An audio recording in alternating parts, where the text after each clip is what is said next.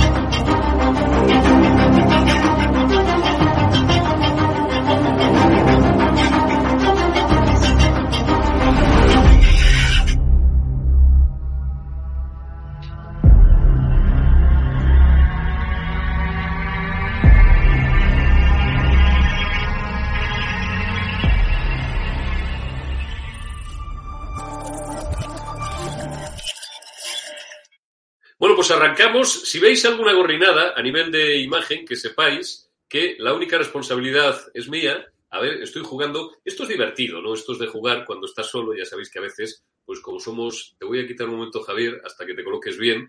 Somos pobres, pequeños, humildes y a temporadas, pues eso, nos instalamos en una suerte de, de, precariedad, lo cual no resta ni una pizca de la contundencia de nuestros contenidos. Mientras Javier se coloca bien, se coloca la cámara en posición horizontal, yo me quedo contigo, Cristina, en doble ventana. ¿Cómo estás, Cristina Seguí? Muy pues buenas estupendamente, como una rosa, ya me ves, eh, aquí con mi fondo virtual en mi plató, en mi plató de la CNN, eh, que me, me, permiten traer camis sudaderas de, me, permiten no venir de etiqueta. Traigo sudaderas chulas y pañuelos. Eh, sudaderas chulas y pañuelos. Oye, Javier, que sé que, me está oyendo, ahora, ahora, te, ahora te puedo pinchar. Quédate así, quédate así, Javier, porque y así ya os presento a nuestro segundo contertulio de lujo de hoy, que es eh, Javier Igartua Ibarra, pues ahí estamos los tres. Uy, este plano me gusta. voy a quedar yo tengo muy bajito. Voy a eh, yo muy bajito. En, en, realizador. Hay que hacer virtud de la necesidad y como al buen hambre no hay pan duro, pues eh, esperad que le coja yo el gustillo a esto y que empiece yo a divertirme. Don Javier Igartua, muy buenas tardes. ¿Cómo estás, amigo? Bienvenido. Hola, buenas tardes. Estoy un poco bajito. He tenido que cortar cuatro bajito. veces porque me estaban llamando. Sí, no pasa y nada. Esto entrar desde un móvil es un rollo de, de narices, ¿eh? A ver, oye, yo creo, mira, he tocado ahora, joder, estoy aprendiendo un montón de cosas desde que estoy en estado de alarma. He tocado aquí ahora un chimpín de mi ordenador. Algún día, yo que soy medio gallego, os, os, os explicaré la diferencia entre chimpín, chisme y cachivache, ¿no? Que no es lo mismo. He tocado aquí un chimpín en el ordenador y ahora me tienes que oír como un tiro, Javier. Si no me oyes, pues no, no, te creas, no sé si soy yo o. Espera, voy a salir y voy a volver a entrar, que no te bueno, Sal, sal, y vuelve a entrar. Entonces hacemos una cosa, te quito y me quedo con Cristina. Oye, Cristina, antes de hablar de los líos de Pedro Sánchez con sus socios de gobierno, Javier tiene también datos jugosos acerca de las felaciones que le practican perdón, ya parezco, eh, he adoptado un término que utiliza mucho mi amigo Eduardo García Serrano, que le practican últimamente los socialistas vascos con profusión a los bildutarras, a lo mejor precisamente para que no se les vayan esos cinco diputados, ese apoyo parlamentario que necesitan en Madrid. Tú estuviste hace 48 horas, tuviste el privilegio de, de casi tocar a Mónica Oltra en carne mortal. ¿Qué, qué novedades tenemos de, de, esa, de, de, ese referente, de ese faro, de ese norte y guía, no solamente de la política valenciana y española, sino sobre todo de ese dechado de ética y de valores morales y, y políticos también. Bueno, es que casi pudiera tocarla, aunque te puedo asegurar que ganas no tengo. Es que eh, volvieron de nuevo por cuarta vez a, vetar mi entrada en esa, en esa rueda de prensa en eh, alusión o como utilizando como excusa unas medidas de reducción de aforo por el asunto del COVID que no existen, que son absolutamente falsas y que, bueno, serán incorporadas como ampliación de la querella que ya está en el TSJ contra esta, contra esta fauna, ¿no? Eh, pero no hace falta entrar, es decir, lo seguí en directo y, hombre, se pueden extraer algunas cosas de esa comparecencia. Básicamente, que es esta señora, como siempre, y dicho por eh, la juez que condenó a su marido hasta en dos ocasiones eh, por abusador sexual de, de, niñas, porque no solamente hay una, hay como mínimo dos más, eh, pues ya dijo que esta señora había encubierto, ella y la fiscalía dijo que había encubierto eh, al, al, abusador, que había pasado por el encubrimiento. Ese encubrimiento que se basa, como ya hemos comentado otras veces, en la fabricación de un informe parajudicial tirando de varios funcionarios que están en esa querella para que tiren de la manta y que cuenten, evidentemente, que esta señora fue la que les dio la orden. Lo primero que Mónica Oltra no ha eh, explicado y que no ha explicado ni en esta ocasión, ni la oposición le ha preguntado en ningún momento, es cómo su marido entra de guardador nocturno de niños en un centro tutelado. Porque es la segunda pareja de Mónica Oltra, por cierto, que entra eh, en este plan. ¿no? ¿Qué preparación tiene este señor y cómo entra? Pues este señor entra básicamente a través de las monjitas del Centro Niño Jesús, eh, después de que esto, este centro haya sido eh, untado de subvenciones hasta 440.000 euros en los últimos tres años. Entonces, mm, esta chica, esta niña de 13 años, entonces, Maite, denuncia el 20 de febrero de 2017 y este tipo lo mantienen durante dos años más en, en el puesto. Y lo que te puedo asegurar es que esta señora, eh, sobre los 175 casos más de niños abusados bajo su tutela, ella lo que dice es que son niños, primero, que no necesariamente han sido abusados, sino que han recibido atención. Luego, lo de la hermana yo sí te creo y lo de que a las mujeres hay que creerles sí o sí, solamente es apto cuando estamos hablando de secuestradoras eh, como Juana Rivas, ¿vale? Cuando son niños, ya no. Eh, luego, decir que esta señora miente, porque yo he tenido acceso al, informe del defensor del pueblo, el denominado en Valencia Cindy de Greuches, que dice que todos esos niños se encuentran bajo las medidas de protección de la Consejería de Igualdad, Políticas Inclusivas de la señora Oltra. Bueno, la señora Oltra dice que eh, de esos 175 niños hay 130 que ya habían sido abusados antes de entrar. Luego, ¿qué, está admitiendo ya de entrada? Que hay 45 niños más, 45 eh, niños de los que no se tenía conocimiento y que sí que han sido abusados. Es poco grave eso de entrada. Eh, mira, yo creo que es absolutamente deleznable. Creo que esta señora, desde luego, ya tiene que, tiene pagar con responsabilidades penales y desde luego dos o tres nos estamos encargando de eso. Y luego hay que recalcar una cosa, Chimo Puig se eh, salió por detener. Chimo Puig estaba de vacaciones en Castellón durante el día en que la señora Otra compareció. ¿A qué se dedica? Porque Chimo Puig, vamos a recordar también datos interesantes que no tienen por qué tener siempre en la cabeza nuestros espectadores, que no tienen por qué estar en el trazo fino. Es el marido, es la pareja mm. de una señora que se llama Gabriela Bravo, que creo que sigue siendo además consellera de justicia, ¿no? Y que, por cierto, fue jefa de prensa de, o directora de comunicación o responsable de relaciones institucionales del Consejo General del Poder Judicial. Ahí, lo tiene, ahí queda todo en familia, ¿no? Discuten las sentencias en la mesa camilla y las decisiones judiciales, ¿cómo lo hacen? Mira, Eurico, aquí la sensación que hay es que esta gente es inimputable.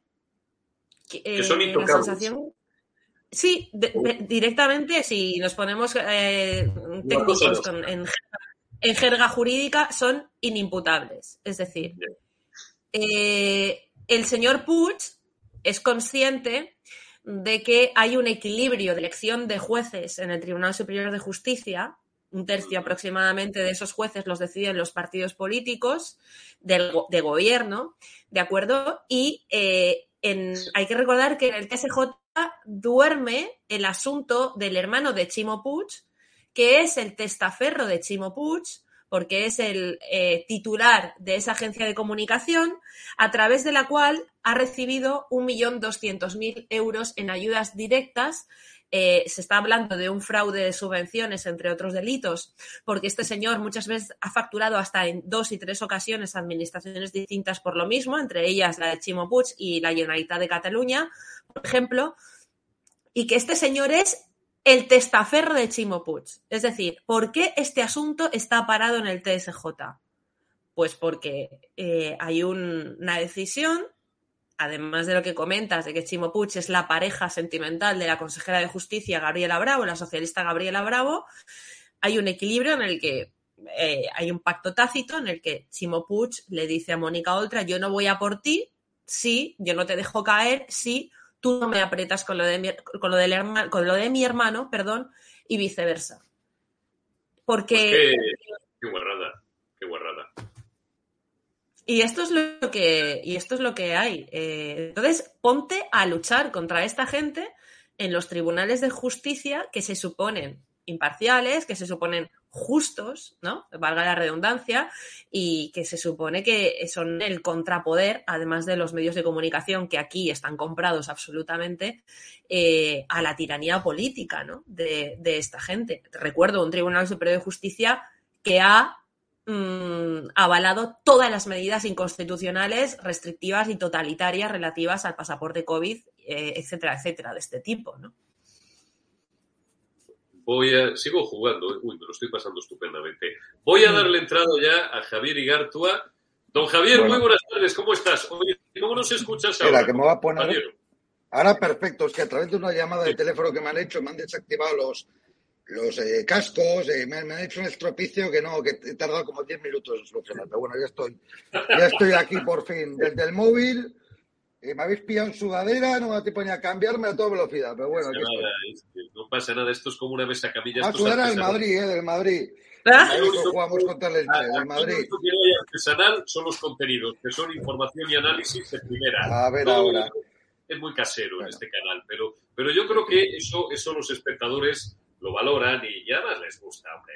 ¿Para qué vamos a andar aquí con la perfección de tres media ni media set ni los grandes portamientos mediáticos que además les gusta no más gobierno? Nosotros eso no nos hace falta. Con un teléfono móvil y una aplicación como la de StreamYard, que es la que utilizamos, lo tenemos todo hecho. Oye, Javier, te decía, eh, bueno, hablaba en, la entradilla inicial de ese peligro que corre Pedro Sánchez de que a los independentistas catalanes, que aquí en Madrid eh, acaudilla el tal Rufito, y los bildutarras, ah. eh, de la Maite esta, de la filoetarra esta que tenemos aquí en Madrid, y del terrorista, bueno, condenado, ocho años en la trena, ¿no?, por pertenencia a banda terrorista Otegui, pues, pues le pueden empezar a poner en serios aprietos al sátrapa de la Moncloa.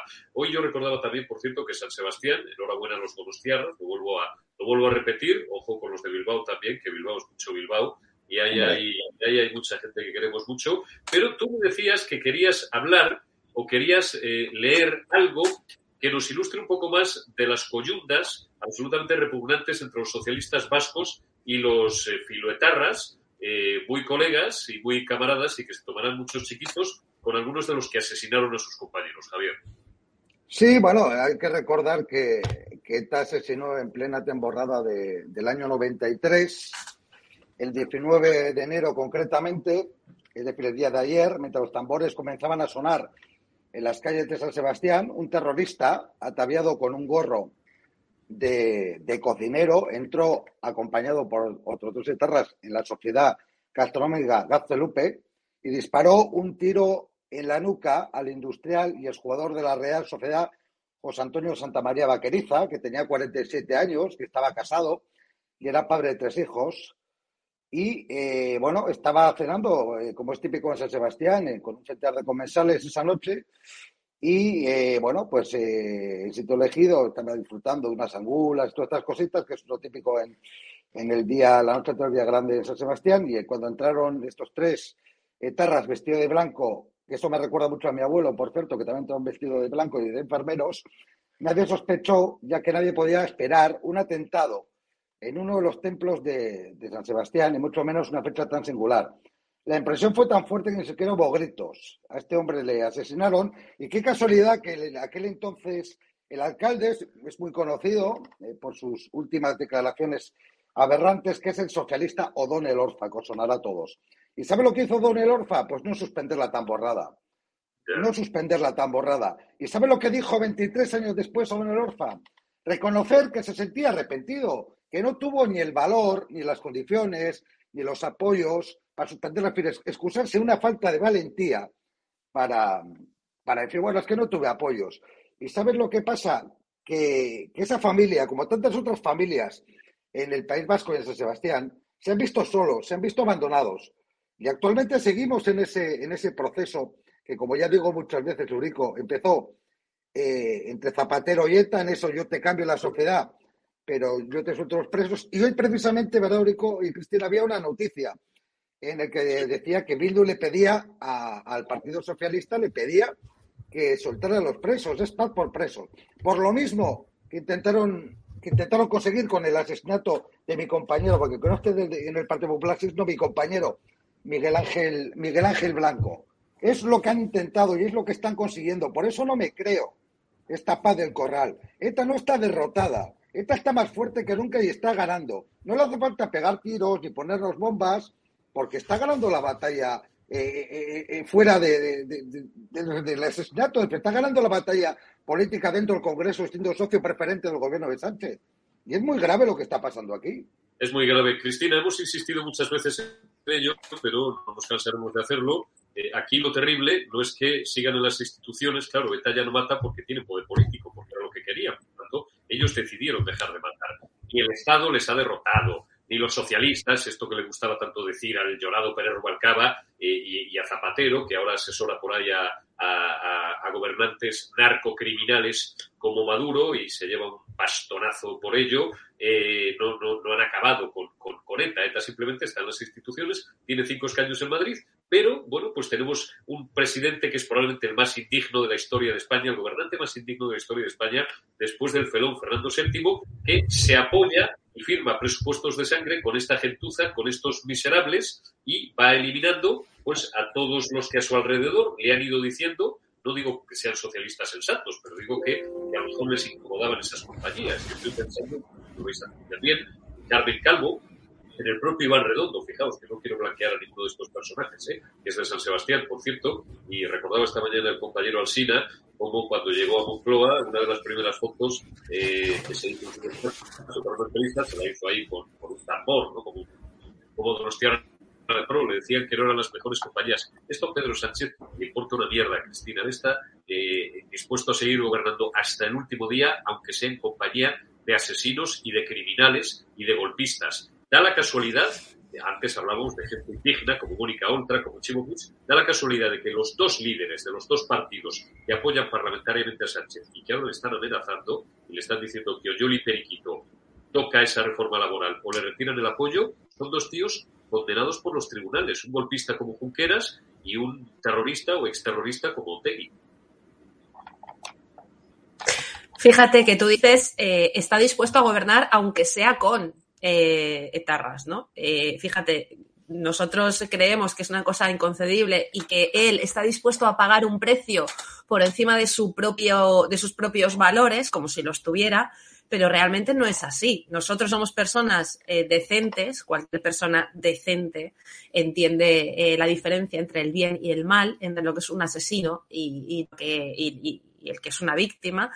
Y, pero, pero lo de Sánchez es otra cosa y lo del Partido Socialista en sí es otra cosa, porque no solamente Sánchez es eh, el ex secretario general del Partido Socialista del País Vasco, Santos Cerdán, es eh, Idoia Mendía, es em, el ex secretario general también del PSE, este, el tipo, este Josué Iguren, que además, que además es el único político condenado por pegar a su mujer, por maltratar a su mujer. Eh, es lo de todos estos socialistas, incluyendo a Zapatero, por supuesto, como pieza clave, que directamente quieren, desean, comparten eh, el punto de vista marxista eh, y el punto de vista coactivo y el punto de vista totalitario sobre, el, sobre la sociedad, sobre, sobre el resto de sus gobernados. Uy, algo he tocado, no sé si he sido yo, pero se me ha congelado Cristina. Sí, sí, se ha congelado, sí. Se, ha, congelado. Vamos, a ver si, si recuperamos, si Cristina sale y vuelve a entrar. Ahora le pongo un mensaje.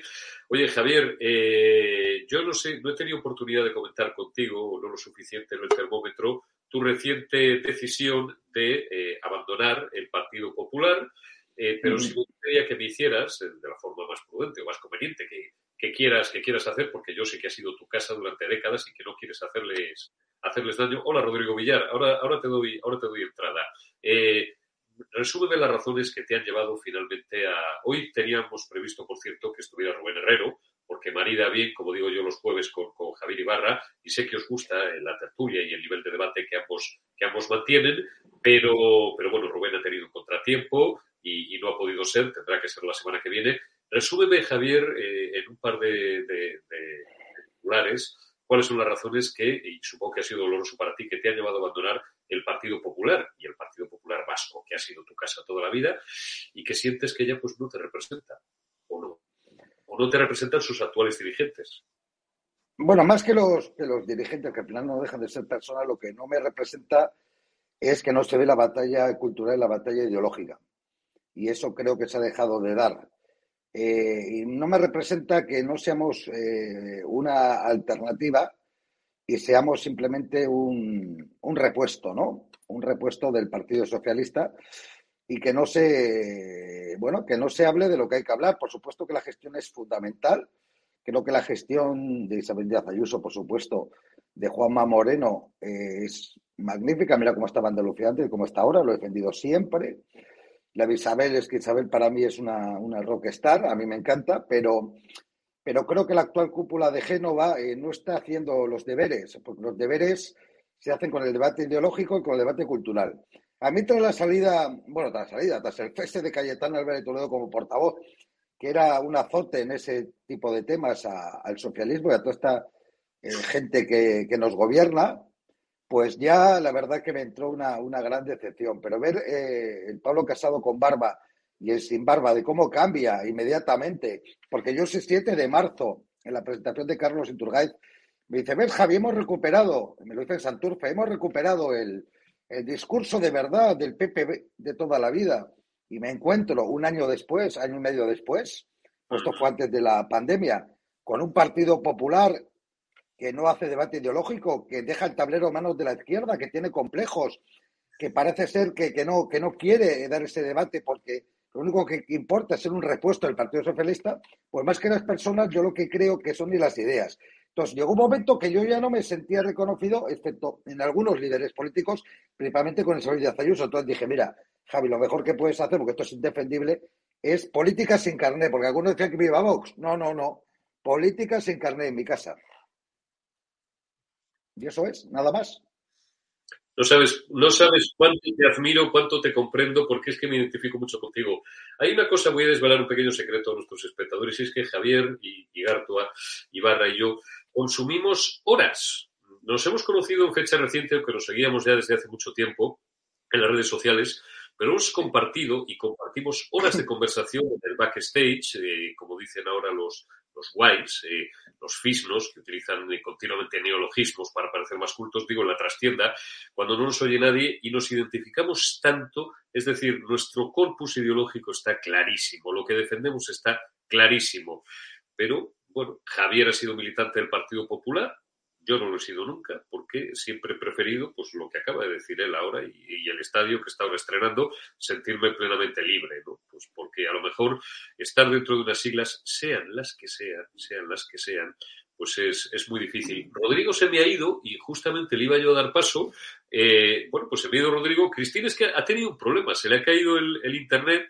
Eh, como estamos en familia, lo podemos contar todo y lo está y lo está tratando de recuperar. Bueno, pues mientras se vuelve a conectar. Eurico, Ahora Déjame decirte una cosa. Eh, quiero, aclarar, quiero, aclarar, una cosita. Sí. Eh, me hace mucha gracia cuando leo las redes sociales, en ese circo que son las redes sociales, que a mí me encantan, pero no dejan de ser un circo, la España real está en la calle, cuando me dicen, no, es que este se va porque quiere un carguito. Pero ustedes se creen que si yo quisiera un carguito hablaría tan claro desde hace tantos años. Teniendo la, la confianza y la, y la amistad que he tenido con Pablo Casado y con muchos dirigentes del PP, Usted no, no, no, se creen ustedes que yo estaría mucho más cómodo haciendo la pelotilla eh, para, para, conseguir un carguito. Si, si, es que nunca me ha interesado sí, ningún no, carguito. No que Tú estarías donde quisieras, estarías en el Parlamento Vasco, por ejemplo, si quisieras, si te diera la gana. Claro, pero, pero no, no dormiría tranquilo. No dormiría tranquilo por la noche porque no defendería lo que yo creo que no es la verdad absoluta, es lo que Javier Igartua cree. Exactamente. No, perdona, dime, sigue, sigue. ¿Sabe lo que pasa? Que eh, la política se ha profesionalizado en exceso. Eh, creo, creo que la, los políticos tienen que estar más a pie de calle. Bueno, tú lo dices alguna vez y lo hemos dicho. Eh, que hay que ir a, a, a, por ejemplo, a tu tierra, Castilla León. Y mancharse las botas de barro. Y mancharse las botas de barro. Y, y, y, yo creo que el otro día, no sé, no sé qué programa lo, lo dije, que es que me hace mucha gracia lo de las fotos con las vacas y las fotos con, con los tractores pero de gente que va en zapatos a subir un tractor o a subirse eh, o, a, o tractor de una vaca, que no, señores. Que lo que hay que defender es la carne española, lo que hay que defender es el turismo español, lo que hay que defender es lo español, que tenemos un producto, a, a, bueno, fantástico, ¿vale? Pero lo que no me vale son las fotos y luego llegan las elecciones y hacemos lo contrario. Y luego a Garzón, pues ya sabemos que es un comunista el que está dentro de esa Agenda 2030, de esas historias que quieren hacer, pero de verdad, fíjate el poco poder que tiene Pedro Sánchez. Es que no lo puede ni cesar. No lo puede ni cesar. Y, el Partido Popular debería estar, por lo menos, como esté Isabel Díaz Ayuso, 15 puntos por encima del Partido Socialista si las cosas de, de Génova Trefe se esperan bien. Es que eso es lo que a mí me llama la atención y, lo que yo he repetido muchas veces en este termómetro. Por aquí está Rodrigo. Si está Rodrigo, le doy paso porque yo creo que tiene alguna cosa que contarnos. ¿Te puedo dar paso, Rodrigo? Vamos a ver. Ahí estás. Rodrigo, muy buenas. ¿Cómo estás? Oye, te ¿Qué doy, tal, paso. ¿De qué andas Espera, que voy a poner que se nos vea mejor, así. Ah, fenomenal, gracias, amigo. De rueda de prensa en rueda de prensa. Oye, cuéntanos, haznos una, una crónica rapidita de cómo ha sido tu mañana, que ha sido muy tensa. Te he visto detrás de políticos perfectamente reconocidos y reconocibles, pero que, que te temen más que a un nublado. Cada vez que ven un micrófono de EDA, macho, salen corriendo. Cuéntanos. No, ya me, en cuanto me ven a mí ya, el, hoy ha entrado Edmundo Val eh, por la puerta de la sala de, de la sala de prensa y, y, ha mirado así de reojo y, me, y se me ha quedado mirando diciendo, joder, ha vuelto de Navidades. Ha vuelto de Navidades. Pero eh, no, he, he, preguntado hoy a Jaume Asens, eh, de Común Podem, de Podemos de Cataluña, eh, por el tema de, pues, este caso de Ada Colau, ¿no? Que lo estuvisteis hablando ayer, que la han imputado. Bueno, ahora dicen que, según Jaume Asens, no se dice imputado, se dice investigado, según la nueva ley. Entonces, es intentando como disculparla, tirando balones fuera y tal. Entonces, eh, por este caso, ¿no? De que la han imputado por unas supuestas irregularidades en las en, unas subvenciones. Entonces, bueno, le he preguntado esto a Jaume Asens y le he dicho que claro, que hace años, en una entrevista que, Ada Colau eh, concedió, me parece que a Jordi Évole, eh, ella dijo que había demasiados imputados que no dimitían. Y que eso, vamos, que, que, se quejaba de eso, ¿no? Que había demasiados imputados que no dimitían y que era básicamente pues algo inaceptable, ¿no? Que estuviera ocurriendo eso y demás, ¿no? Entonces, claro, a raíz de eso, pues yo le pregunté, pues que, claro, que hace años la señora Colau se quejaba de que había muchos imputados que no dimitían, pero a ella ahora que está imputada se niega a dimitir. Entonces, ¿por qué?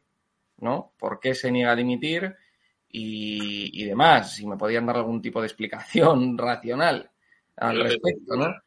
Y entonces, nada, me dijo básicamente que no, que es que lo que ha pasado con pues, la investigación que se estaba llevando a cabo contra Ada Colau, pues que eh, no es por un enriquecimiento personal, que ellos cuando hablaban de imputaciones y de dimisiones lo hacían hacia personas que se enriquecían de forma personal, eh, mediante la corrupción, eh, etcétera, med mediante pues el aprovechamiento de alguna manera de, de, la cosa pública para pues para pues eso para, para hacerte rico lo que fuera no y para medrar en la sociedad entonces que ellos se referían a eso pero a lo de Colau no. O sea, otro tipo de corrupción o de tal, que eso no. Entonces, básicamente la respuesta de Jaume es esa, ¿no? En resumen, es decir, eh, pues no, nosotros eh, nos referíamos, pues eso, a la corrupción eh, de derechas, por así decirlo, como, como ellos la entienden, ¿no? Es decir, el, en el,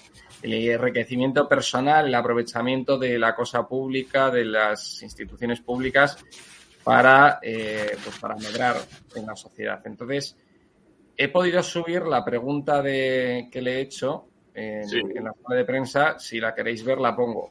Sí, hombre, claro que la queremos ver. Eh, píchamela tú directamente si la tienes por ahí. Pues venga, vamos a verla, vamos a verla y bueno, y ahora la comentamos.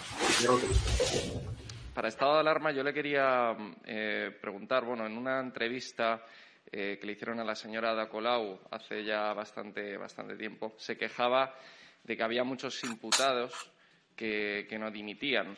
Entonces, mi pregunta es por qué ella se niega entonces eh, a dimitir cuando ya está efectivamente imputada por unas supuestas irregularidades en unas subvenciones. Muchas gracias. Bueno, nosotros pensamos que eh, ya no se habla de imputación, se habla de investigación. Eh, la imputación era anterior ley. Ahora se habla, entiendo que desde el punto de vista mediático se siga utilizando ese término, pero desde el punto de vista jurídico se habla de investigados, investigadas y de investigación. Eh, en todo caso, lo que quería decir es que esa investigación eh, se, se, ha abierto a partir de una denuncia que ya se presentó antes de verano en Fiscalía y que se archivó. Se archivó cuando el Ayuntamiento presentó toda la documentación acreditativa de esas subvenciones, que había pasado todos los controles eh, internos, todas las auditorías internas y externas, y cuando se dieron las explicaciones oportunas. Estamos convencidos que en este caso va a volver a pasar lo mismo. Ahora esa denuncia ha ido a un juzgado, eh, pero mm, cuando nosotros enviemos toda la documentación y, demos todas las explicaciones oportunas, estamos convencidos que va a ser la denuncia número 11 eh, archivada. Y las palabras de la, alcaldesa a la que usted hacía referencia eh, van precisamente en el sentido de recordar que nosotros cuando empezamos, eh, precisamente empezamos como una fuerza política de regeneración democrática frente a aquellos casos de corrupción que se habían vuelto endémicos de enriquecimiento personal. Aquí no hay ninguna acusación de enriquecimiento personal. Nadie está acusando ni la señora Colau ni a nadie del ayuntamiento de haberse llevado dinero al bolsillo. Eh, y, por tanto, digamos que, creo que, están claras el sentido de esas, palabras. Me, estaba riendo del comentario de, un espectador. Un remasterizado que es un cachote, dice ese Rodrigo bueno ahí castigando al costillar. Oye, a mí, a mí el Jaume o Jauma o, tal, a Sensete, me recuerda a José Mota, no solo por la pinta, no me digáis que, que no tiene un aire a José Mota. Estaba yo pensando mientras me escuchaba, hay gente que, que, no son golfos para un rato, son golfos para siempre, porque dice que, aquí no ha habido nada de nada. Joder, macho, y si llega a ser una alcaldesa de derechas, lo que estarían diciendo estos tíos, Rodrigo. Y ahora le doy la palabra también a, a Cristina y a, y a Javier. Sí, sí, no, totalmente. O sea, sí, eh, esto es que también lo decía un espectador, ¿no? Qué finos son cuando les conviene, ¿no? Claro. ¿Qué, qué, qué explicaciones, qué speech estaba, pero estaba dando vueltas y vueltas y vueltas que no sabía realmente qué responder. Porque, claro. o sea, si le haces esa pregunta, dicen, joder, o sea, ¿ahora qué digo? Es que, es que es una situación muy complicada, ¿no? Para esta gente que son portavoces. O sea, eh, pero claro, qué finos son cuando les conviene, ¿no? Si le hubiese pasado esto a Ayuso o yo qué sé, o a Almeida, o, a Feijó, a otro, o a Juanma Moreno, o a cualquier otro eh, alcalde o presidente de esto de, una, de una comunidad, pues imagínate, o sea, estaría, pues estarían abriendo telediarios todos los días, ¿no? Con esto. Es decir, yo creo que, que vamos, que Ferreras estaría dando su programa desde el despacho de, de Ada Colau. Estaría haciendo, unas chapas de siete horas diarias. No hay, no hay niños más castigados y más abandonados que los de fe, lo digo por respeto. Y es que me ha sorprendido mucho, me ha sorprendido... porque siempre están especial. Pero me ha sorprendido mucho, Eurico, que nadie le preguntase eso. O sea, eh, hoy estaba lleno de periodistas la sala de prensa. Y es que me ha sorprendido que nadie hiciera referencia a este tema de Ada Colau. O sea, todo el mundo le ha preguntado sobre la reforma laboral eh, sobre los acuerdos y tal, que si van a llegar a algún tipo de acuerdo, pero nadie le ha preguntado sobre Ada Colau, cuando es trending topic Ada Colau. Es decir, es como la noticia del día de hoy y el de ayer también, ¿no?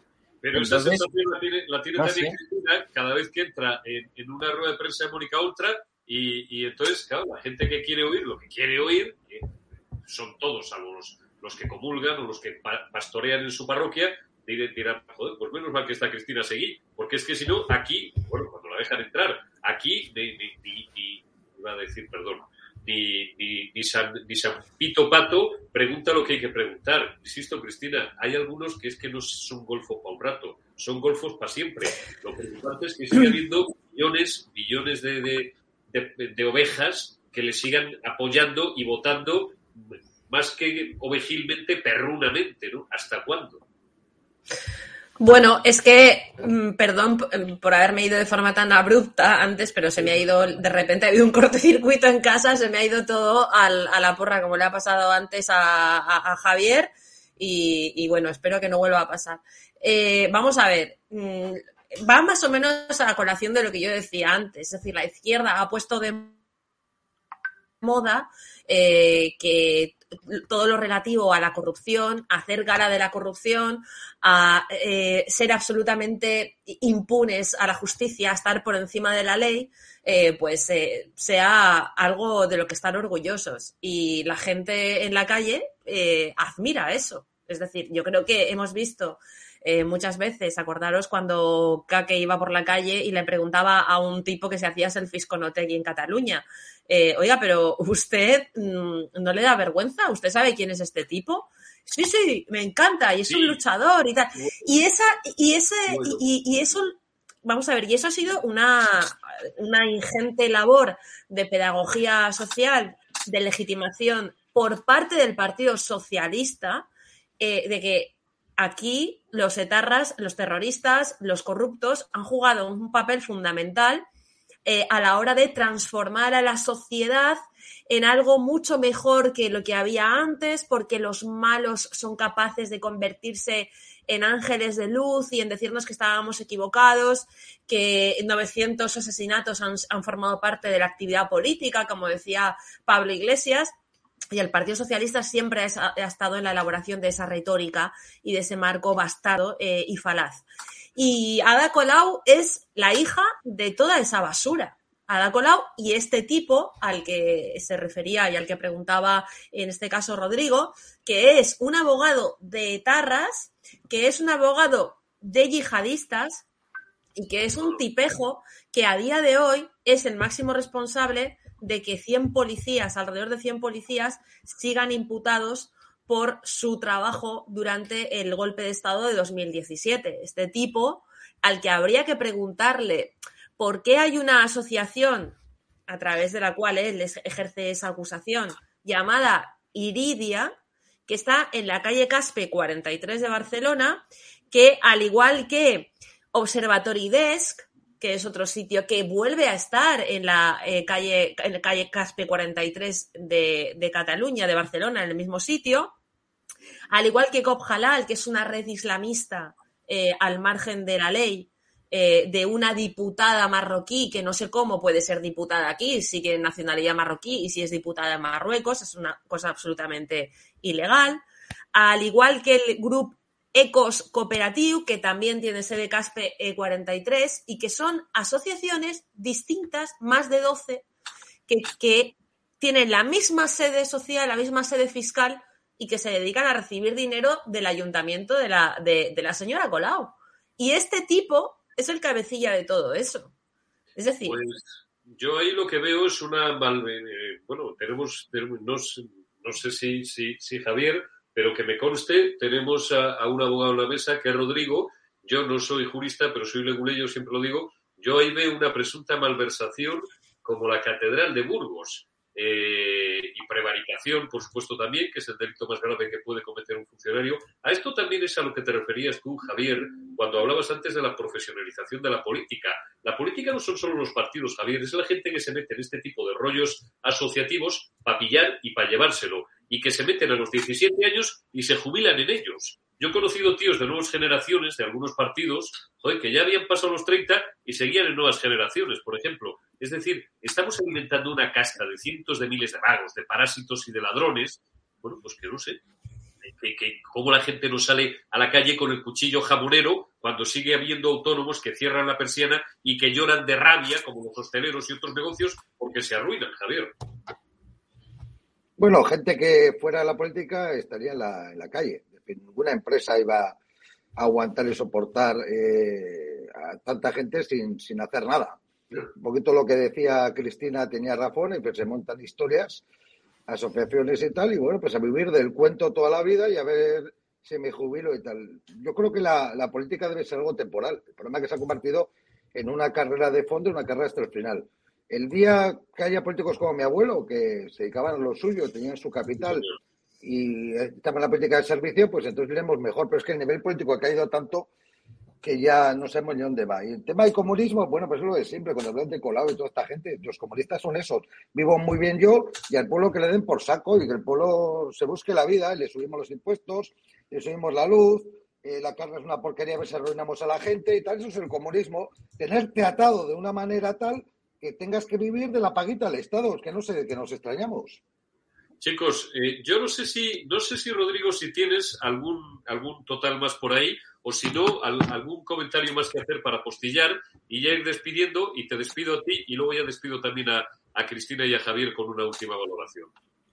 Sí, no, le quería, eh, os quería comentar también la, otra pregunta que hice en, la sala de prensa del Congreso. Lo que pasa es que ahora mismo no tengo el vídeo porque se la acabo de hacer hace nada, hace, un rato, y la está sacando, la están sacando piqueras. Entonces, eh, bueno, la pregunta era dirigida a Mundo Val sobre el tema de la reforma laboral, ¿no?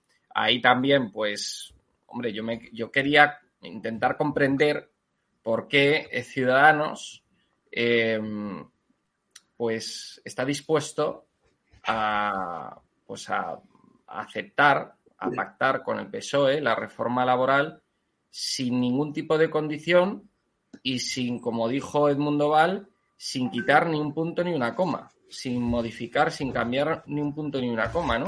Entonces le pregunté a Edmundo Val que por qué, si ellos son un partido liberal, que se hacen llamar liberales, porque van a pactar la reforma laboral con Sánchez sin, sin, poner ningún tipo de condición encima de la mesa, sin modificar, o sea, sin, sin, sin cambiar nada, o sea, sin proponer ninguna modificación. O sea, ellos lo que han dicho es que de momento la aceptan y que luego ya en el futuro hacen algún tipo de modificación. Pero claro, o sea, eh, a mí me parece, o sea, no sé, eh, es algo, era la pregunta que había que hacerle a, Ciudadanos, pero vamos, yo desde mi punto de vista, desde mi opinión, o sea, de, pues, porque estoy todo el día viendo la actualidad y demás, eh, desde mi punto de vista es que Ciudadanos lo único que quiere hacer es pues tener, bueno, lo que quiero hacer es una serie de maniobras ahora mm, a la desesperada para tener algo de protagonismo y, para sobrevivir, exactamente, Eurico, para poder sobrevivir, para agarrarse un clavo ardiendo, ¿no? Entonces dicen, no, no, pues vamos a ponernos nosotros como el partido responsable y entonces vamos a obligar al gobierno a pactar con nosotros en vez de pactar pues con Bildu, con el PNV, con Esquerra, etcétera, ¿no? Entonces vamos a ofrecer nosotros nuestros votos para, para, pues para que pueda sacar adelante la reforma laboral y no tenga que pactar con los independentistas. Entonces, bueno, así se dan ellos protagonismo, se postulan como un partido de Estado, etcétera. Pero bueno, es una vergüenza. O sea, es una vergüenza que, esté, que, que, pues eso, que un partido liberal esté pactando una reforma laboral con los socialistas, bueno, y con los comunistas también, y sin poner ningún tipo de, condición al respecto, o sea, sin proponer ninguna modificación a esa ley. Entonces, eso, eso es bueno, eso es lo que le pregunté. El mundo tiene respuestas para todo y tiene más salidas que un metro. Esto, y la verdad es que respondió, pues, eh, que, bueno, que había que ser responsables, que pues... Rodrigo, sí. De, de, verdad, honestamente, con el corazón en la mano, ¿tú de verdad crees que el mundo Val tiene salidas para todo? El tío te responde a cualquier cosa. Vamos a ver, pero te responde con la misma frase siempre hay que ser responsable, hay que tener sentido de Estado. Es decir, te coges. En idioma político. Te coges un dogma, pones cara de retor, porque él, parece, más que abogado del Estado, parece que haya salido del seminario, y entonces, eh, bueno, pues puede ser que para alguien, de vez en cuando, eh, eso parezca. Yo creo que ya es, totalmente hueco. Pero es que, Cris, o sea, Cristina, lo que pasa es que el, el tema es que yo también he visto políticos que no saben qué responderme. O sea, a mí me ha pasado en la Asamblea de Madrid, hay una chica que ahora mismo no me acuerdo, creo que eh, se apellida Jacinto o algo así, que es de Podemos. es de Podemos, Jacinto. Sí, que es la portavoz de Podemos en la Asamblea de Madrid y es que le tiembla la voz. O sea, cuando yo hago una pregunta, es que no sabe, no sabe por dónde salir, no sabe qué responder. ahora, lo que, han, lo que han hecho es, cada vez que yo voy a la Asamblea a preguntar, pregunto a Podemos y ellos directamente se ponen las mascarillas y se van. Y no me responden nada. Porque no saben qué decirme. Pero esa es la estrategia de, tacharte como facha y ahí no hay que esforzarse. Pero de verdad, o sea, que Edmundo Val eh, siempre en cada pregunta hace lo mismo. Es decir, abre las manos, se inclina hacia adelante, no sé por qué, o sea, no sé qué le pasa, si tiene escoriosis o qué le pasa, y te dice, nosotros, ¿qué quiere que hagamos? Nosotros somos un partido de sentido de Estado y, estamos aquí para hacer lo que no hace ni el PP ni el PSOE. Y claro, y luego nosotros no estamos con los radicales, con Vox, claro. O sea, este es el mundo oval. Eh, A mí me recuerda yo- que- No, pero luego es un tío. Luego, luego en las distancias cortas, eh, cuando sales de cámara y Claro, tal, es un tío, de- lo- es un tío claro, de puta madre. si te casas, si- algún día te casas, seguro que, que- que quieres que sea el concejal que te case, porque es un tío, pues eso, pues un retor. ¿no? Es lo más parecido a un cura. Es lo más parecido a un cura cuando ya te has casado una vez por la iglesia y ya no puedes volver a hacerlo otra vez y dices, bueno, ¿qué, qué puedo encontrar de la forma más parecida a un cura? pues, Pues, pues al mundo sí. Oye, chicos, tenemos que ir terminando. Le voy a dejar rematar a Javier, que es el que menos habla ahora al final, que me, que me abroche con una idea, con la que quiera, simplemente hablando de Fundoval. ¿Tú te acuerdas, Cristina, aunque, aunque eres, bueno, Rodrigo y tú sois los más jóvenes con, con diferencia, porque Javier y yo ya Rodrigo nos, más que yo, bastante más, sí, sí. nos adorna una edad, que, calla, coño, si no lo dices tú, no, no se entera nadie. Pero escucha, ¿tú te Bueno, acuerdas la, de, la persigo de cerca, ¿eh, a de Cristina? Cipria, de Cipria Ciscar, que era un tío de tu tierra? que era Bueno. uno de los es que estamos hablando del mundo y, y no sé por qué se me ha venido a la cabeza el bueno de Cipriano, que además fue novio de, de- una amiga mía de hace 200 años, que ahora es alcaldesa en un pequeño pueblo de Valencia, y no voy a dar más datos porque, si no me acaban prohibiendo la, entrada en la mitad del, del territorio nacional. eh, y no solo por cuestiones profesionales. Eh, eh, este era un tío que todas las ruedas de prensa eran el balón es redondo, son 90 minutos, divididos en dos tiempos de 45, que modera y arbitra un tío Sí, que va sí. de negro, y, y, joder, y no lo sacabas de ahí. No, no lo sacabas de ahí. No, no. se ha convertido un poco en eso. Qué pena que un abogado del Estado hemos perdido cuando ensalzábamos hace unos años qué par de huevos tiene este tío que se ha negado ahí a poner la firma y tal, y a prevaricar, porque eso también es prevaricar, y ha tenido que venir su jefa ahí a firmar y tal, porque el tío no quería eh, tragarse el indulto a unos golpistas y tal. Y para esto ha quedado, ¿qué tiene la política? Ya rematamos, Javier, pues nos tenemos que ir. ¿Qué tendrá la política que hasta a los buenos, y yo al mundo mal, y además le conozco personalmente, le he tenido siempre un respeto tres pares de narices, cuando era abogado del Estado, 30 años como abogado del Estado, que, que son superfuncionarios, defensores del Estado, que son la columna vertebral del sistema. Ellos, igual que un registrador, igual que un notario, igual que un inspector del Banco de España, igual que un inspector de Hacienda, igual que un técnico comercial del Estado, y no toda esta caterva de políticos inútiles y analfabetos que tenemos. Pero ¿qué tendrá la política, Javier? Y cerramos ya con tu reflexión, que corrompe tanto. Hasta los mejores. Pues que lleva, pues que llevan de- desde toda la vida muchos de ellos, ¿no? Y cuando entres en la política tienes un círculo de, de- de poder, de partido, de obediencia, que casi casi de, de convento de monjas, con pellizquito de monjas, como le gusta hacer a Teodoro y a Pablo Casado últimamente. Y si te sales de ahí, pues ya sabes dónde te vas, ¿verdad? A tu casa, o, tienes algo detrás, o, o es imposible. Entonces el problema es que los políticos ya no es política, sino la política es servidumbre al partido. Y ese es la- el resumen del mundo mal y de todos los que se dedican a la política. Quiero añadir una cosa a lo que acaba de decir que Javier. te acabo de invitar a Tailandia a que escribas No, ha un libro. sali- no hay personajes políticos más nefastos que los jueces, que los abogados del Estado y que los fiscales. Es decir. Cuando te viene uno de esos, prepárate y agárrate. Y sobre todo, y sobre todo, hay que tener en cuenta una cosa. Toda esa gente después vuelve a ejercer de donde ha venido. O sea, que encuentra, encuéntrate con ellos en un juzgado, ¿sabes?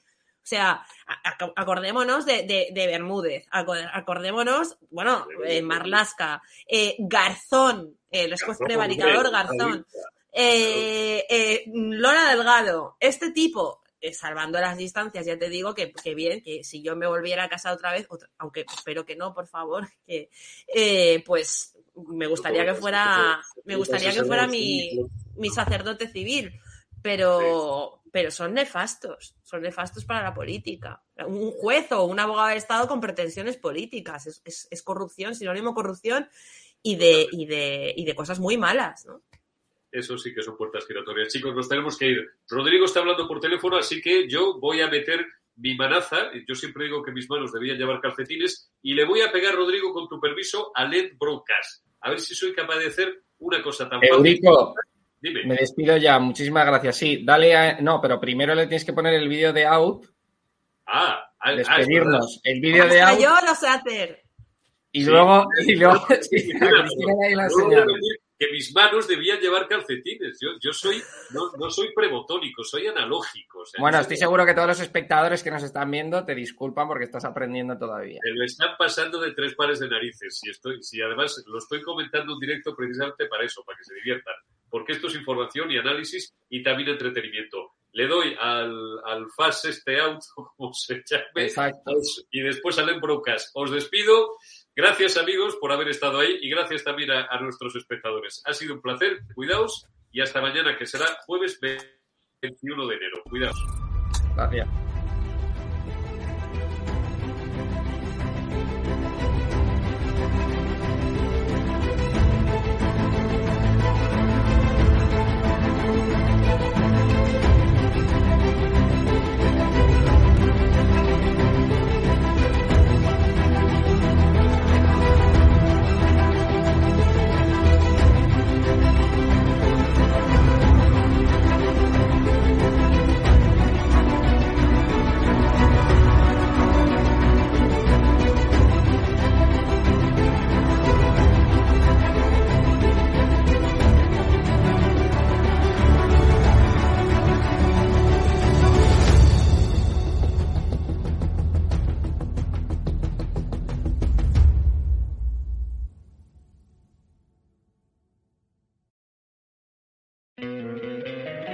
Encantaría tener 100 dólares extra en tu bolsillo? Haz que un experto bilingüe de TurboTax declare tus impuestos para el 31 de marzo y obtén 100 dólares de vuelta al instante.